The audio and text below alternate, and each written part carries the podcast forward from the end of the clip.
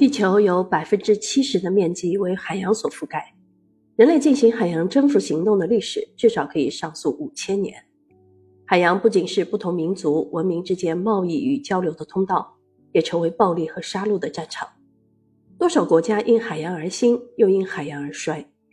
而近代以来，与世界历史进程相伴而行的，更是一个个海洋大国的沉浮更替。那么，是什么力量在左右着海洋的变局呢？关于这个问题的答案，《海洋变局五千年》展示了两条线索：一条是科学技术的发展，木浆风帆到蒸汽舰船，从大舰巨炮到潜艇、航空母舰，从常规动力到核动力；另一条线索是海权的发展，从古代海权、近代海权到现代海权。海洋变局的背后是大国兴衰的历史进程。